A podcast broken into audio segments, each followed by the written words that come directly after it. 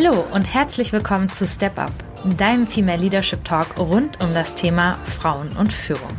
Ich bin Nora Ast, ich bin Wirtschaftspsychologin und systemische Therapeutin und unterstütze mit meinem Unternehmen Leading Mindfully Führungskräfte im Finden und Leben eines mutigen und authentischen Führungsstils. Mich beschäftigt dabei die Frage, was es braucht, damit wir mehr Frauen in Führungspositionen haben und wie Frauen es gelingen kann, dabei ihre ganz persönlichen Stärken einzusetzen. Um hier spannende und vielfältige Antworten zu finden, spreche ich in diesem Podcast mit unterschiedlichen Gesprächspartnern und Gesprächspartnerinnen. Ich freue mich, dass ihr dabei seid und wünsche euch viel Spaß.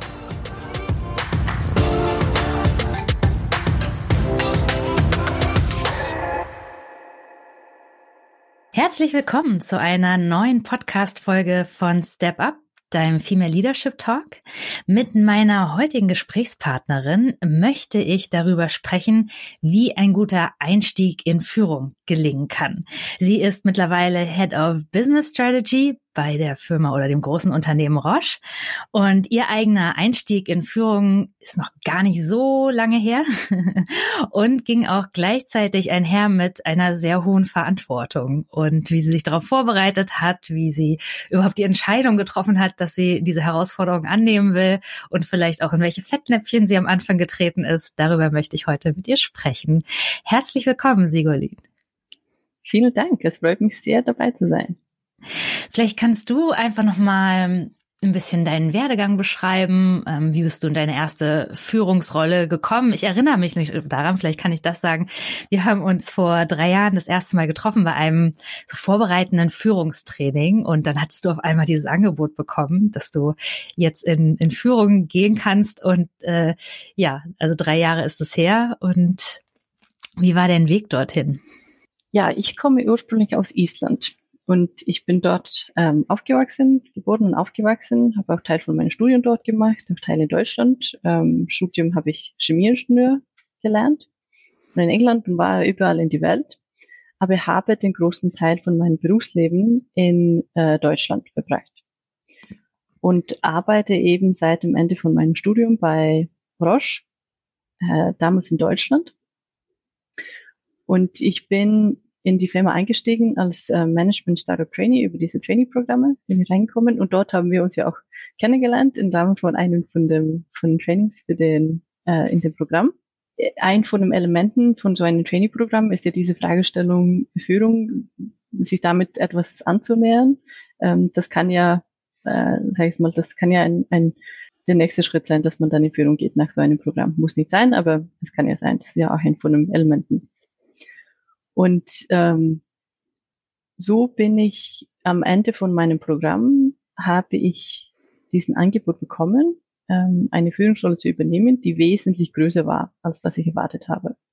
Also ich bin ganz bewusst in ein, ein Training-Programm reingegangen und wusste schon eigentlich immer, hey, ich möchte, oder zu dem Moment wusste ich, ähm, ich möchte mir diese Frage von Führung annähern und haben mir den Ziel gesetzt, zu meinem persönlichen Ziel, hey, ich möchte eine Teamleiterfunktion übernehmen, als ich mit diesem Programm fertig bin.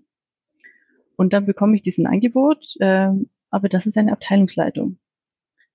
Und äh, das ist wesentlich größer, als ich mir eigentlich ja erwartet habe, sage ich mal.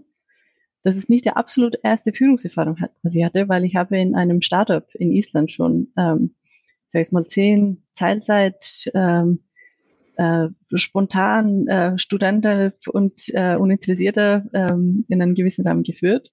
Aber das war wirklich so die erste, sag ich mal, innerhalb von einem großen Unternehmen mit den Strukturen und alles, was dazu gehört, auf irgendeine Art und Weise.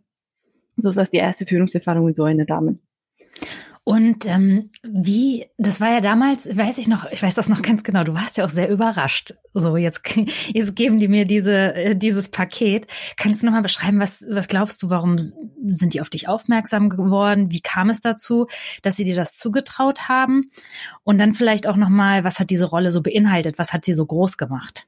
Hm, ja, ich, ich habe ja gesagt, meine Zielsetzung war, hey, ich möchte nach dem Programm, ich möchte Teamleitung übernehmen.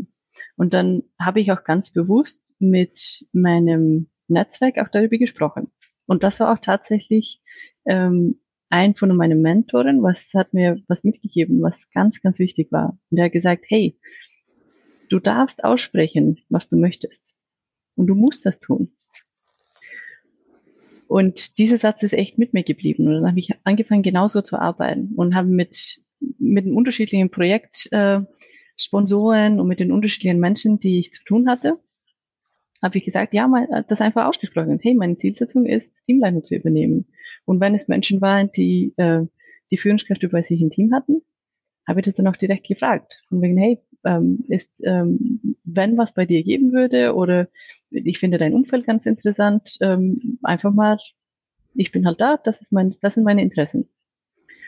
Und äh, so bin ich in ein Gespräch mit äh, mit einem gewesen, der dann halt auch tatsächlich auf mich zugekommen ist und gesagt, hey, ich habe mir das überlegt, ich weiß, dass du bald fertig mit dem Programm bist und ich habe bei mir eine Führungsposition und ich möchte, dass du dich darauf bewerbst. Ich habe mir das lange überlegt und, äh, äh, und ich glaube, ich würde dir das zutrauen. Und das war auch eine Person, ähm, der sehr, also nachdem ich dann auch mit ihm lang gearbeitet habe, ähm, ist es ein von seinen Kerneigenschaften, wirklich Leute zu entwickeln. Und das möchte er, das sucht er.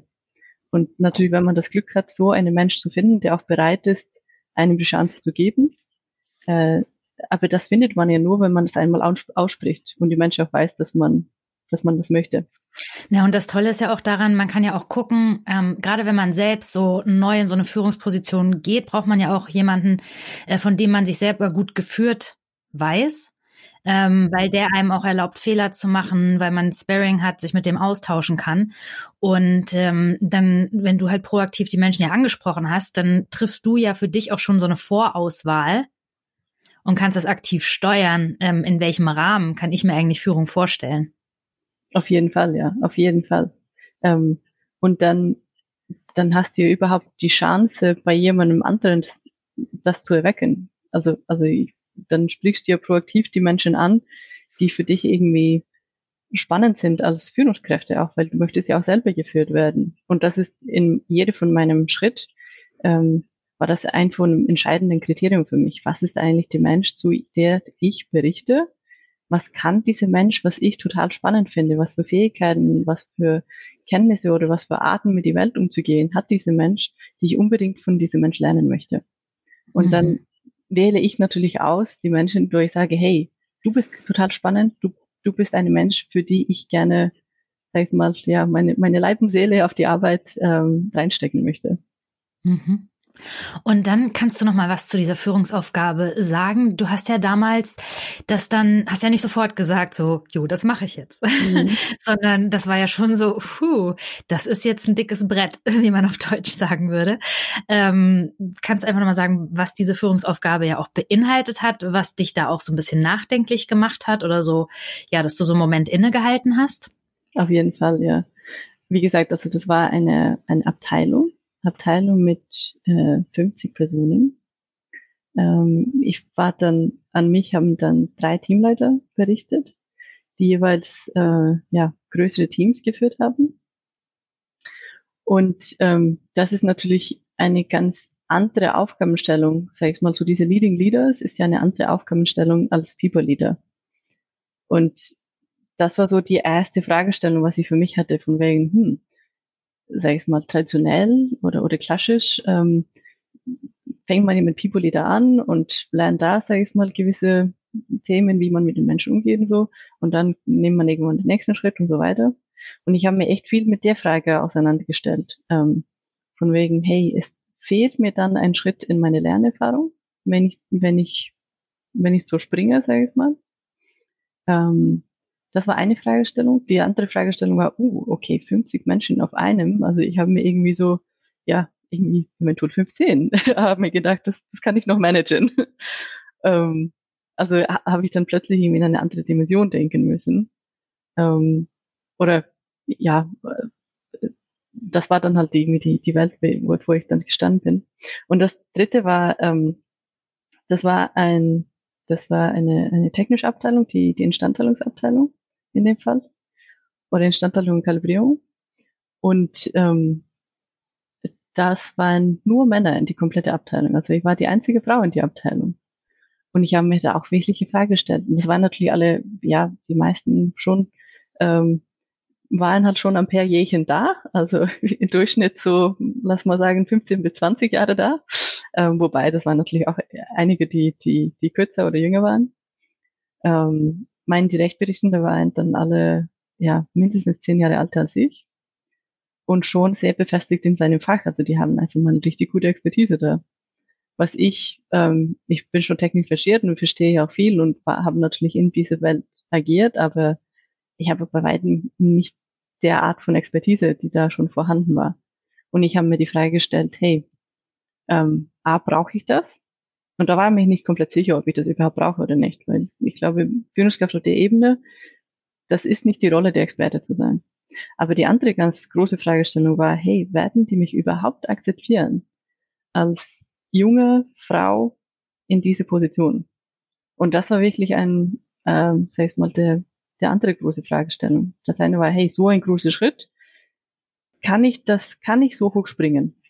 Mhm.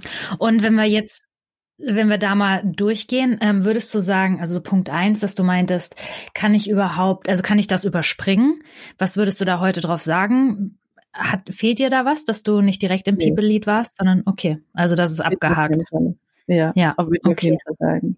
Also ja. ich, es gibt natürlich gewisse Erfahrungen, die ich nicht gemacht habe, aber die habe ich dann auch ein Stück weit durch meine Führungskräfte gehabt. Und ähm, wenn ich so meine persönliche Zielsetzung auch sehe, dann, dann passt es für das, was ich auch lernen wollte und möchte. Ähm, und so diese, ja, dieses Überspringen, das ja, war mhm. eigentlich Mhm. Und gleich, ähm, ich möchte noch ähm, auch auf diese Akzeptanz nochmal eingehen, aber vorab vielleicht nochmal die Frage, wie hast du dann für dich ähm, Gewissheit gefunden, ja, ich mache das jetzt? Mhm. Ähm, also ich möchte mal kurz die Gedanke, weil die waren eigentlich diese zwei Fragestellungen. Das eine war meine interne Fragestellung, schaffe ich das? Und die andere war, wird mein Umwelt akzeptieren, dass ich das tue? Und ähm, ganz ernst. Also ich bin eine sehr rationale, sehr strukturierte, weißt du, mit Pro- und Cons-Listen und alles gehe ich, gehe ich gerne so vor. Und ich habe viele Gespräche mit vielen Menschen geführt. Wir haben ja einen von dem geführt, so coachingartig. Ich habe auch mit, ähm, mit anderen Menschen, die näher und ferner von der, von der Abteilung oder von diesem Umfeld waren, gesprochen, mit dem, mit meinem zu werdenden Führungskraft halt auch. Ähm, natürlich war ich auch in, während die ganze Zeit auch in dem Bewerbungsprozess mit drin. Ähm, ich habe auch mit Mentoren gesprochen, auch mit Menschen, die weiter weg wären, auch mit Freunden gesprochen und einfach mal so diese Frage, hey, ähm, das ist, wovor ich stehe, was, was hältst du da, davon? Meinst du, ich könnte das machen oder, oder was, wie wäre es? Also viele Gespräche geführt. Ähm, und irgendwann hat mein, mein Chef dann gesagt, hey, Sevelin, du bist ja der Rationale und das ist gut. Und ich bin da der Bauchmensch und ich glaube, ich jetzt äh, bringe ich jetzt das erste, erste Mal mit. Was sagt dir dein Herz? Was, was sagt dir dein Bauch? Und wenn ich da wirklich, also set, nimm einfach deine Liste, setz auf die Seite, ist gut, du hast das alles durchgeteilt, aber eigentlich weißt du schon. Und hör einfach auf, auf, einfach auf dein Herz. Und das war wirklich so. Und wenn ich mir das, und wenn ich halt wirklich auch ernst zu mir, mir selbst bin und mir das zurückdenke, dann denke ich mir, nee, eigentlich von dem ersten Moment, als ich, als sie zu mir gekommen ist und gesagt hat, hey, hast du Bock? Dann habe ich gedacht, ja, ich habe Bock. irgendwie hm. so in den, weil sonst hätte ich ja nie diesen, diesen Gedankenprozess nie durchgegangen. Aber ich glaube, mhm. das war auch gut, denn auch durchzugehen, weil das ähm, dann verarbeitet, habe ich das ja auch verarbeitet und ähm, bin dann irgendwie zu einem Punkt, wo ich das auch starten kann, äh, gekommen. Ja, und ich glaube, ich finde das auch immer gut. Ich hatte das, als ich mich ähm, selbstständig gemacht habe, ist immer gut, auch von außen, nochmal von anderen, so eine Affirmation würde ich jetzt auf Englisch sagen, also eine Bestätigung zu bekommen. Gerade wenn man dann auch in so Momente reinkommt, ähm, wo es um Akzeptanz geht, wo es um schwierige Momente geht, dann immer nochmal so zu sagen, hey, die Leute, die so äh, mir am nächsten sind, die glauben an mich. Und das hat was zu bedeuten. Also, dass die, die mich kennen, wirklich an mich glauben. Und da kann ich dann auch ein Stück weit selber dran glauben. Also, dass man da in so einen, in so einen Selbstbestätigungsprozess auch einsteigt. Das ist schon wichtig. Ja, das auf jeden Fall. Genau, was du gesagt hast. Die Leute, die mir näher stehen, die glauben an mich und deshalb kann ich auch, auch an mich selbst glauben. Ich, ich wäre selbst nie auf die Idee gekommen, mich auf diese Stelle zu bewerben. Aber weil mein Chef daran geglaubt hat, dann habe ich auch gedacht, na ja, dann muss es doch gehen, oder? Mhm, super. Und das ist auch, wenn man so drauf guckt, was macht eigentlich gute Mentoren aus oder gute Potenzialentwickler, dann ist es das, dass sie immer ein Stück weit mehr in einem sehen als man selbst. Ja, eben, ja, 100 Prozent. Und habe jetzt dann auch als, als der Entwickler von anderen, habe ich auch angefangen, genau das zu lernen. Irgendwie was zu sehen, was, an, was die selbst noch nicht sieht. Mhm. Und dann eher zu gucken, wie kann ich äh, das jetzt noch auffüllen, was sie selber denken, was sie brauchen, um in diese Rolle oder in diese Herausforderung zu wachsen. Ja. Hast du dich dann besonders darauf vorbereitet oder hast du dann auch gesagt, so, boah, ich starte jetzt einfach mal? Hm.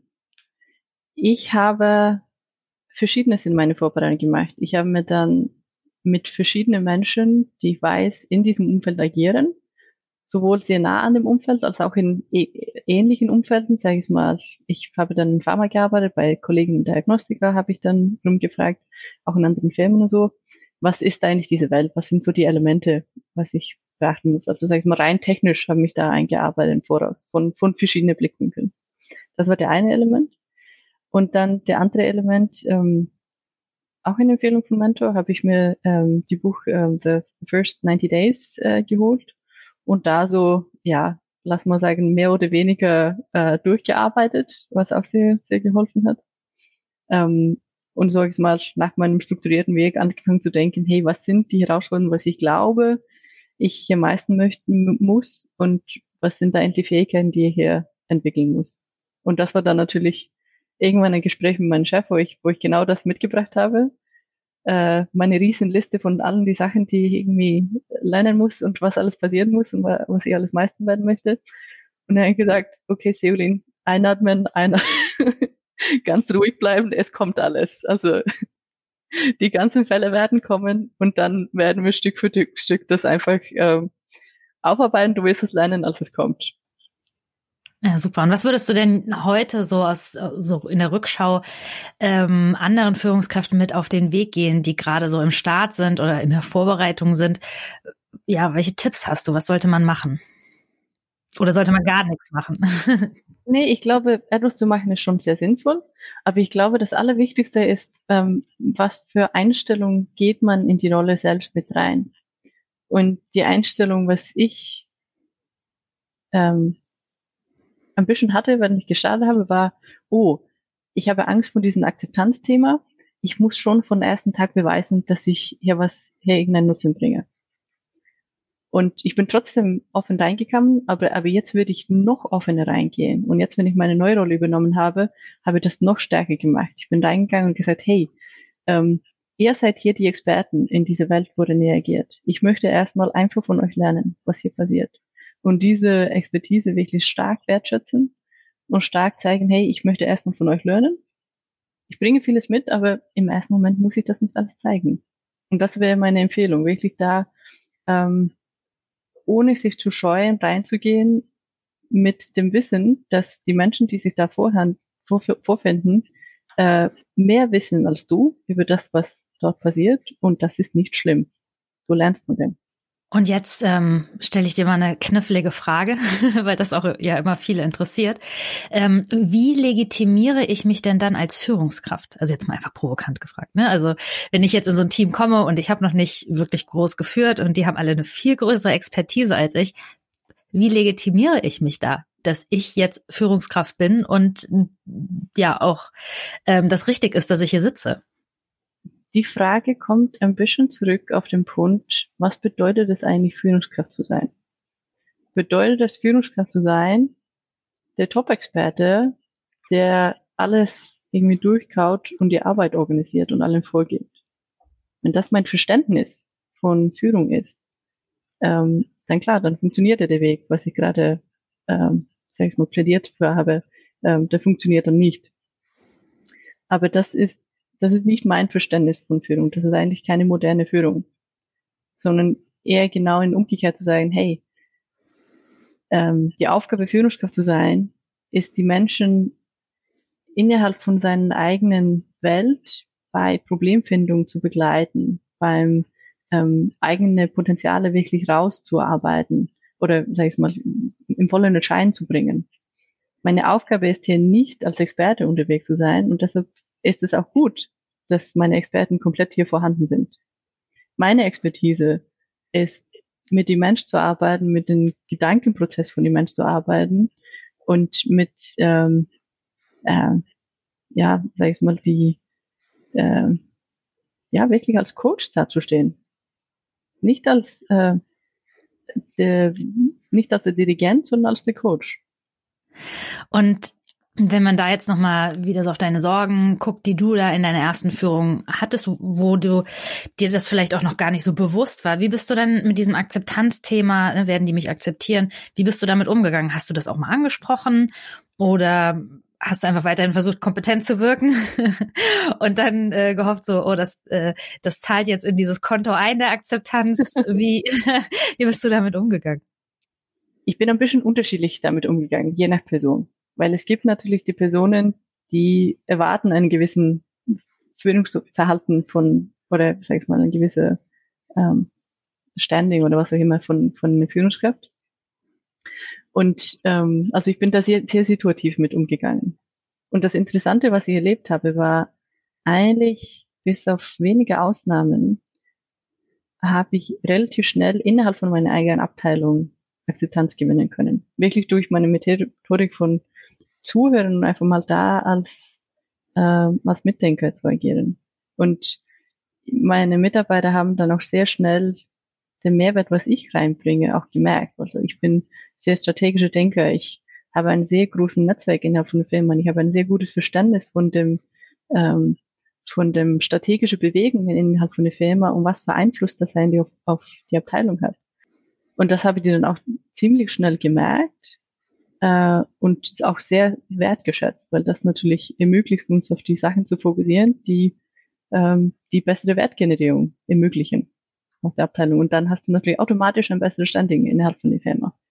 Mhm. Also das haben, haben meine Mitarbeiter ziemlich schnell gemerkt, einfach, einfach durch meine Kompetenz, so was ich, genau wie du sagst, hey, es tickt so, so langsam rein halt irgendwie. Du sagst das in, in den Gesprächen immer wieder äh, und in, dem, in den Themen, was du auf den Tisch bringst. Eine andere Sache, die ich aus deiner Perspektive und Erfahrung noch einmal interessant finden würde, ist, ähm, wenn wir mal drauf schauen, wie du auf deiner Ebene, also du unter deinen Kollegen Gehör für deine Interessen und Themen gefunden hast.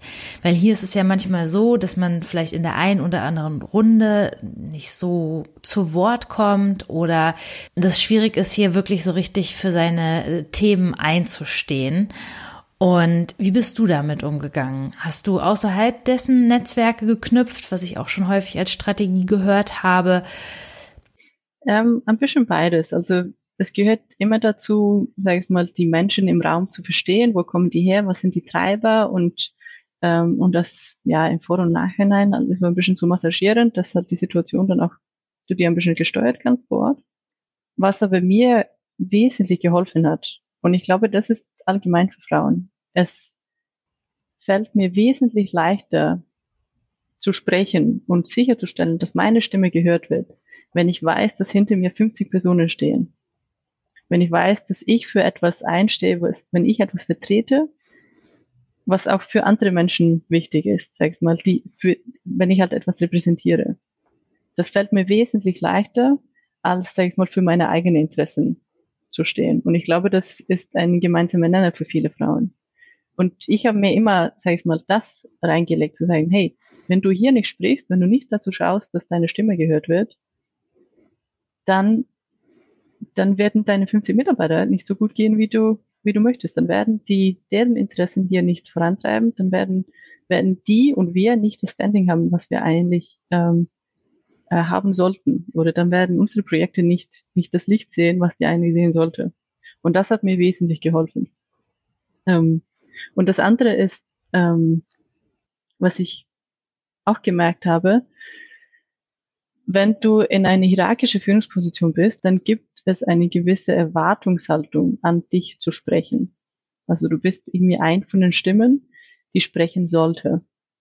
Und das macht es ein bisschen leichter, auch das tatsächlich zu tun. Und das habe ich auch gemerkt, ähm, wenn ich versus in eine Rolle zu sein, die eventuell eher beratend ist oder eher, sag ich mal, ja, an, an anderen, in einem anderen Rahmen agiert, ähm, die halt nicht diesen hierarchischen Standing hat, dann einfach rein, dass diese Erwartungshaltung existiert, macht es ein bisschen leichter zu sprechen. Also es gibt so zwei, sag ich mal, Umweltdynamiken, die da helfen.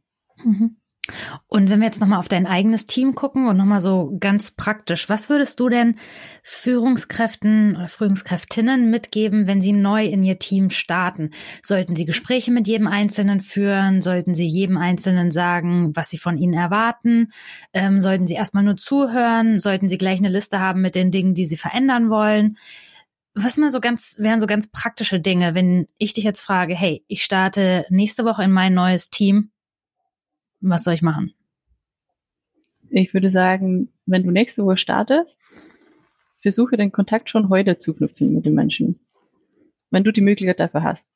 Ähm, versuche schon im Voraus, ja, für einen Käffchen sich zu treffen oder kurz mal zu telefonieren. Einfach mal im Voraus dieses Interesse zu zeigen, hey, ich möchte hier die Verknüpfung gleich herstellen. Gleich von Anfang an zu zeigen, diese menschliche Verknüpfung ist mir wichtig. Und ich würde sagen, von Anfang an oder in dem, in dem ersten Moment erstmal mehr zuzuhören. Sag ich mal, und versuchen zu verstehen, wo kommt dieser Mensch her, was ist die Aufgabenbereiche, wo sind die Sachen, die jetzt schon getrieben werden innerhalb von der äh, innerhalb von dem Team, was ich jetzt mal führen werde? Und auch äh, und auch etwas von dir selbst mitzugeben, mitzugeben, was sind eigentlich deine Grundwerte, wie sind, was ist eigentlich so die Welt, wie du in die Welt tickst, damit die sich auf dich auch ein bisschen einstellen können, weil es ist ja irgendwie immer ein, ein Zweiweg, sage ich mal. Du musst deine Mitarbeiter verstehen und ähm, verstehen, was die treibt, was die motiviert, was dem wichtig ist und ähm, auch unwichtig. Und die müssen auch verstehen, hey, was ist dir wichtig eigentlich? Was sind die Themen, die dich treiben und was ist der, ähm, was ist der Mehrwert, was, was du da reinbringst? Und erstmal würde ich, würde ich eher empfehlen, neutralen Dialog. Irgendwann kommt ja dann ein Moment, wenn du viele von diesen Gesprächen geführt hast, da fängst du an, die Bild zu verstehen und sagst, ah, okay, das passiert und ich glaube, da muss man was bewegen und da muss man wahrscheinlich auch was bewegen. Aber das zu starten, ohne zugehört zu haben, dann bekommst du keine Akzeptanz. Dann, dann hast du keine Mittreiber. Und was ist, wenn mir gleich ganz viele Dinge auffallen, die ich verändern wollen würde? Ähm, ja, sollte ich da einfach geduldig bleiben oder sollte ich schon anfangen, neue Dinge anzustoßen? Hast du da einen Tipp? Also ich würde sagen, wenn dir was einfällt, ähm, was du unbedingt ändern möchte, würde ich das dann mit dem Team besprechen und sagen, hey, ähm, mir ist das aufgefallen, ähm, das ist so eine Idee, was mir spontan in den Kopf kommt. Ähm, was sagt ihr dazu? Habt ihr das schon probiert? Ist es etwas, was ihr denkt wäre cool? Ähm, und also ja, das, das mit dem Team, also äh, so rum, dem Team die Chance geben, daran beteiligt zu sein. Sag ich mal, auch diese Idee mitzuentwickeln. Weil eventuell gab schon was in der Vergangenheit, was gut oder schlecht oder was auch immer lief. Und das wird einen Einfluss haben auf deine Idee. Egal, ob du das möchtest oder nicht, aber es wird einen Einfluss haben. Und es ist viel sinnvoller, das gleich von Anfang zu wissen und das damit zu inkorporieren und, und die Idee nach, sag ich mal, nach den Bedingungen oder innerhalb von den Bedingungen weiterzuentwickeln, als das irgendwann drei Wochen später, dass es erst aufploppt und dann merkst du, oh, was ist das eigentlich? Und alle denken, Mensch, das haben wir auch schon fünfmal probiert. Ja, genau. Was sind so Dinge, die du aufgrund deiner Erfahrung, was würdest du anderen Führungskräftinnen noch mitgeben wollen? Ich würde sagen, vor allem in die erste Führungsposition ist es extrem wichtig, einen Chef zu haben, der bereit ist, ähm, einem einen gewissen Freiraum zu geben, ähm, der einem auch erlaubt, die eigene Fehler zu machen, weil das ist auch wichtig. Manche Schmerzen muss man auf eigenen Leib spüren, damit man die, sag ich mal, die, ja, die Lehre auch mitbringt. Ähm, aber der dann halt auch, ja, in der richtigen Moment, bevor man halt so wirklich äh, in den, äh, sag ich mal, von den Berg abspringt, halt äh, dann auch eingreift. Das ist sehr, sehr wichtig. Ähm, und in dem Kontext auch einen, einen Coach oder Mentor oder irgendjemand, der halt ein bisschen außerhalb von den direkten Einflussrahmen steht, wo man halt auch, sag ich mal, Gedanken, ähm, Impulse, Ideen, sag ich mal, mit bearbeiten kann. Und gerne dann natürlich irgendjemand, der, der ein bisschen mehr Erfahrung hat innerhalb von dem Gebiet oder in, in, in ähnliche Situationen. Ähm, und davon habe ich alles sehr, sehr stark profitiert und das hat mich maßgeblich beeinflusst auf dem Weg. Mhm. Also einerseits sagst du, bestimmte Fehler muss man einfach machen und die passieren auch einfach und es gibt kritische Situationen, so ist das Leben als Führungskraft. Ja. Und andererseits sich aber auch gut begleiten zu lassen, ähm, weil man sich dann da auch einfach immer mal wieder fallen lassen kann und sich Beratung holen kann und ein Stück weit auch Sicherheit erhält. Ja, auf jeden Fall sich beraten zu lassen. Das ist so wichtig. Du musst es nicht alleine machen. Und du schaffst es auch nicht alleine. Du wirst es nicht alleine meistern können. Du brauchst andere. Mhm. Und das ist gut so. Und ich finde dabei auch immer, ähm, man kann sich ein Stück weit so gut wie nur geht vorbereiten. Aber letztendlich spielt dann auch die Komplexität menschlichen Verhaltens dort hinein. Und die andere Seite, egal wie gut du vorbereitet bist, ähm, kannst du nicht zu 100 Prozent voraussagen. Eben, es ist so. Du kannst, du kannst etwas durchdenken, ah, okay, wie wird er sein und wie wird er vorgehen? Und dann passiert halt die Welt dann passiert die Welt, genau. Dann, dann musst du darauf reagieren und dann, äh, und das ist ja auch der Teil davon, irgendwie flexibel auf die, auf die Situation einzugehen. Weil es kann ja sein, dass neue Sachen kommen, die positiv beeinflussen oder negativ beeinflussen und einfach mal eine gewisse Offenheit dafür zu haben, das, das auf, aufzunehmen auf dem Weg. Ja. Und das ist auch wichtig. Hey, erwarte nicht Perfektion von dir. Also kein Mensch ist gut in etwas, was die zum ersten Mal macht das, das gibt nicht in die Welt. Also es gibt keine, sag ich mal, absolute Naturtalente, die geboren sind mit einer Top-Fähigkeit. Also du wirst Fehler machen. Das ist ein Teil von dem Prozess. Das ist okay. Mhm. Und was man mittlerweile auch aus der Forschung weiß, das Wichtigste ist, am Fehler machen ähm, erstmal mitfühlend mit sich selbst zu sein. Also so mit ja, selbst ja. zu sprechen. Das habe ich, glaube ich, in einer anderen Podcast-Folge auch schon mal gesagt, wie, wie mit einem guten Freund, ne? Also zu akzeptieren, hey, du hast es zum ersten Mal gemacht, ähm, das Ding war komplex und ähm, ja, einfach auch den ganzen Kontext zu beachten, der hineingespielt hat und dann zu sagen, hey, guck mal, was hast du daraus gelernt und beim nächsten Mal machst du es besser. Ähm, das ist ein, ein bisschen auch der Teil davon. Ich meine, die Entscheidung, eine Führungsrolle zu übernehmen zum ersten Mal, ist eine ganz große Entscheidung, weil du probierst etwas zum ersten Mal, was andere Menschen beeinflusst. Du wirst direkt andere Menschen beeinflussen. Du weißt auch, hey, meine Fehler werden auch andere Menschen beeinflussen. Also es ist ein Risiko, was du eingehst. Aber das ist ja, ähm, das ist eigentlich so die, genau der Punkt. Es ist extrem wichtig, sich den Risiko zu setzen, sich in eine neue Situation zu, zu bringen. Weil nur dadurch, dass man sich in neue Situationen und neue Herausforderungen stellt, kann man irgendwann zu dem Punkt kommen, dass man in die Zukunft weiß, wie man, wie man damit umgeht. Und dass man eine Routine dafür hat, wie man damit umgeht. Und ähm, wenn man ein Bild von sich selbst im Kopf hat, von wegen, hey, ich möchte das können oder ich möchte dahin äh, in diesem Umfeld mich bewegen, dann musst du dich erstmal genau in den Umfeld reinsetzen, auch wenn es unangenehm ist und auch wenn du nicht haargenau weißt, wie du darauf reagieren wirst. Weil nur so wirst du äh, wirst du dich darin reinbewegen können. Also wenn du schwimmen lernen möchtest, ohne jemals in Wasser zu kommen, wird nicht fliegen. Also du musst ihn Wasser begeben, ein bisschen wie Hund da irgendwie rumplumpern und irgendwann mit die Zeit, mit gute Guidance, ähm, wirst du schwimmen lernen. Mhm, das ist ein schönes Bild. Sehr gut, ja. Und ähm, dann lass uns auch noch mal den Blick aus Deutschland hinauswerfen. Ich finde das ja ganz spannend. Du kommst, aus, kommst ja aus Island. Frauen und Führung in Island. Was sind Unterschiede, die da zu Deutschland beobachtest? Und was können wir Deutschen vielleicht auch von den Isländern lernen? Die Erwartungshaltung von Männern und von Frauen ein bisschen gleichgestellter in Island. Also in Deutschland ist da eigentlich ein ziemlich starke Bild von, äh, ja, mit dem einen haben wir diese unbewusste Vorurteile von Familie, Pflege, ähm, sanft und für die andere eher Macht, Schaffer, Fisch reinbringen. Äh, oder, oder wie sagt man das? Das Geld reinbringen. Das Geld den Fisch reinbringen, sagt er in Island, das ist ja toll. Äh, ja, wir sagen halt äh, den Fisch, äh, den Fisch für den Fisch auf den, auf den Tisch reinbringen ja. oder halt auf den Teller reinbringen. ähm, ja, ja, also die rechte Übersetzung von Sprichwörtern funktioniert nicht immer genau. ja, das, äh, das nehmen wir so. Ich glaube, jeder weiß, was gemeint ist. Ja.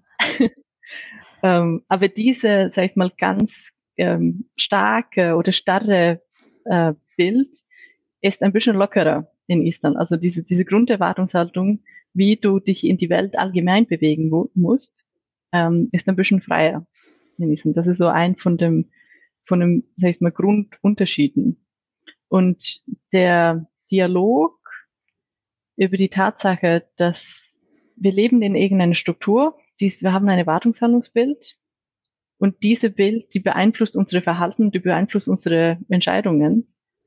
Das Bewusstsein, dass diese Bild existiert und dass die auf diese Art und Weise aussieht, dass wir unterschiedliche Erwartungshaltungen Männer und Frauen haben. Der Dialog dazu und der Verständnis dafür ist viel, viel reifer in Island. Also sind viel mehr Menschen in die Gesellschaft, auch Menschen in entscheidenden Positionen, die die maßgebliche Dinge entscheiden, haben ein Verständnis dafür und machen Entscheidungen mit diesem Hintergrundbild. Mhm. Viel, viel stärker in Deutschland, wo halt, wo überhaupt diese Verständnis ja immer noch relativ, also ich sage jetzt mal flächendeckende Verständnis in die Gesellschaft eher so in den Kinderschuhen steht.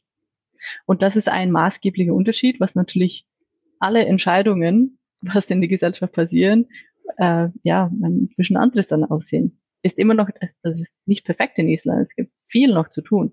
Aber diese Reifegrad von dem Dialog und entsprechend die Maßnahmen, die eingeführt werden, ist viel weiter. Mhm. Und de dementsprechend auch so die Akzeptanz für Frauen in Führung zu gehen und auch die Haushaltspflichten, sage ich mal, noch mal ein bisschen anders auch, auch aufzuteilen und da nicht so ein Selbstverständnis zu haben, ähm, der eine bringt den, den Fisch auf den Tisch und, und die andere äh, macht den ganzen Rest. Okay. Ja, ja spannend. Genau, diese automatische Verständnis ist anderes.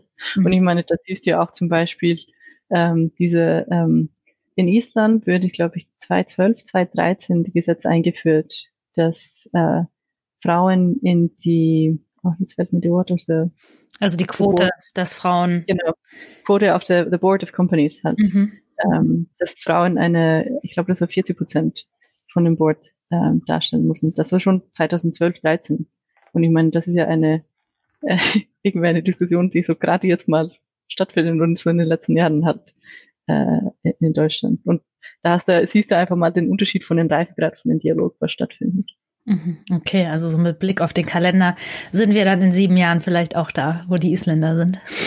ja, hoffe ich mir, hoffe ich mir. Und das war interessant. Also ich habe, das hat mich tatsächlich ein bisschen gestört am Anfang in Deutschland, weil ich war ziemlich aktiv in diesem Dialog auch weiterzuführen in Island. Und am Anfang in Deutschland haben wir gedacht, oh, das ist alles irgendwie so weiter hinten irgendwie. Wie, wie, also ich kann hier nicht agieren, weil es weil es so weit nach hinten ist. Und dann habe ich gecheckt, nee, ist eigentlich genau umgekehrt. Ich habe die ganze, den ganzen Dialog schon mitgeführt und ich kenne alle die und Kontras. Also genau die ganzen Argumente, was jetzt um den äh, um die Gender Codes geben, hey, die haben wir auch in Island gehabt, klar. Und dann habe ich auch halt die Resultate auch davon irgendwie gesehen. Und ähm, und das ist ja eher eine Stärke.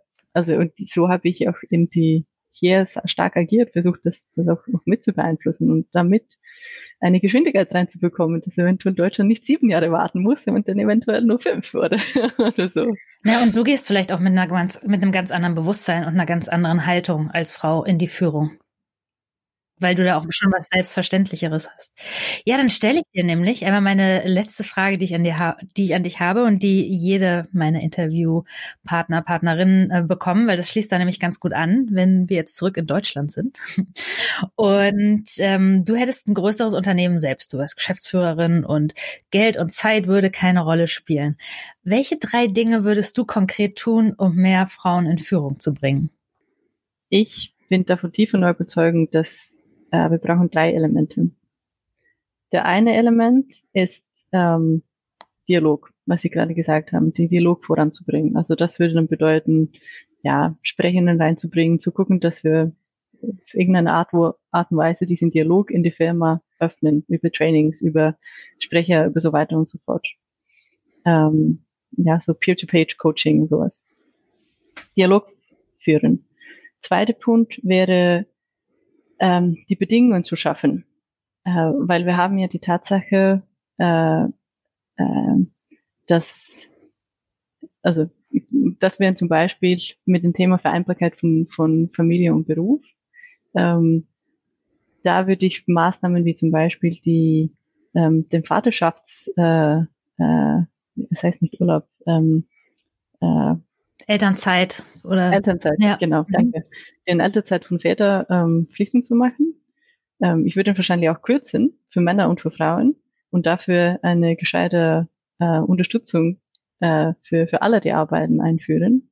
Und, ähm, äh, und ich würde wahrscheinlich verpflichten, dass es auch für sowohl äh, Väter als auch Mutter nehmen, weil ich glaube, das ist, tut auch Kindern gut. Ähm, und ich würde sicherstellen, dass es halt keine, keine finanzielle Einbuße gibt, weil das ist ja auch oft so das Phänomen, dass, weil der Mann, der Hauptverdiener ist, ist das, sage ich mal, der automatische Argument, wieso er, er weiter verdienen sollte. Also das würde ich entfernen. Ähm, und das selbst finanzieren, dass es nicht passiert. Und das dritte hängt ja auch stark damit zusammen. Es hängt, und das geht zu einem Punkt Väter, die Elternzeit nehmen, als auch zu einem Thema Frauen, die Führung übernehmen. Rollenmodellen, also Role Models, würde ich sehr stark fördern und pushen und zeigen ähm, und sicherstellen, dass wir, wir die bauen und auch, dass wir die, sag ich mal, dass wir die, die in die Welt auch zeigen, dass, sag ich mal, die, die, die bekannt sind. Weil das ist eventuell so ein Element, was, was ich glaube, mich sehr stark beeinflusst hat. Ähm, als ich aufgewachsen bin, war die Präsidentin von Island, die mächtigste Person in dem Land, war eine Frau. Die war die, die erste, erste, ähm, erste weibliche ähm, ja, Landesführerin in die Welt. Und ich glaube, das hat mich maßgeblich beeinflusst. Und es gab auch, sag ich mal, punktuell sehr starke Frauen für, ja, für ein sehr großes technisches Unternehmen. War ein Frauen-CEO in Island. Und das hat mich maßgeblich beeinflusst. Einfach mal zu sehen, irgendjemand, der so aussieht wie ich, der ähnliche Hintergrundbedingungen hat wie ich, ähm, macht das. Und dann brauche ich viel weniger, sag ich mal, Kreativität, um mich selbst da überhaupt da reinzudenken. Weil sonst, wie soll ich dann, dann irgendwie auf die Idee kommen? Und das gilt ja sowohl für Männer und für Frauen. Für Frauen, sag ich mal, die eher in diesen, in diesen Führungswelt reingehen, in diesen, ähm, diesen Welt von Einfluss auf die Welt zu nehmen. Als auch für Männer, die, die sich auch eher in die andere Richtung bewegen, zu sagen, hey, Einfluss auf die Welt ist nicht das Einzige, sondern es gibt ja auch diesen enorm wichtigen Teil, Einfluss auf meine, auf meine direkte Umgebung, Einfluss auf der, auf den Nachwuchs zu, zum Beispiel zu nehmen oder Einfluss auf meine, auf meine Nächste. Mhm. Und da auch, auch große äh, und wichtige Role Models einzubauen. Weil so können wir dann halt auch irgendwann diesen, diese, diese Bild beeinflussen. Ja, weil je, je öfter, je öfter, dass man etwas sieht, desto äh, selbstverständlicher wird es ja. Mhm, genau. Und das waren meine, meine drei Maßnahmen. Dialog, ja. Role Models und Bedingungen schaffen. Ja, und es geht ja nicht ohne. Also nur das ein Geschlecht irgendwie nur was macht, sondern wir müssen wirklich da miteinander in Dialog kommen. Und für Männer ist es ja auch nicht einfach, unbedingt immer Elternzeit zu bekommen und so. Auch heute erlebt man das noch viel, dass Männer die Elternzeit auch in ihren Unternehmen beantragen, irgendwelche blöden Sprüche bekommen. Ja. Und, ja. Schön. Ja, vielen Dank für das offene Interview und deine, deine vielen Einblicke. Und ich glaube, das ist einfach ganz, ganz ermutigend, ähm, wie du sagst, geht da rein, seid offen, äh, sucht euch jemand, der euch gut unterstützt und dann ist das Ganze auch machbar und äh, macht natürlich auch viel Spaß, weil man was bewirken und gestalten kann. Ja, und das ist genau der richtige Schlusswort. Es ist total schwierig, aber es gibt dir so viel, weil du kannst so viel gestalten, du kannst die Welt bewegen. Das ist wirklich so. Du kannst die Welt bewegen.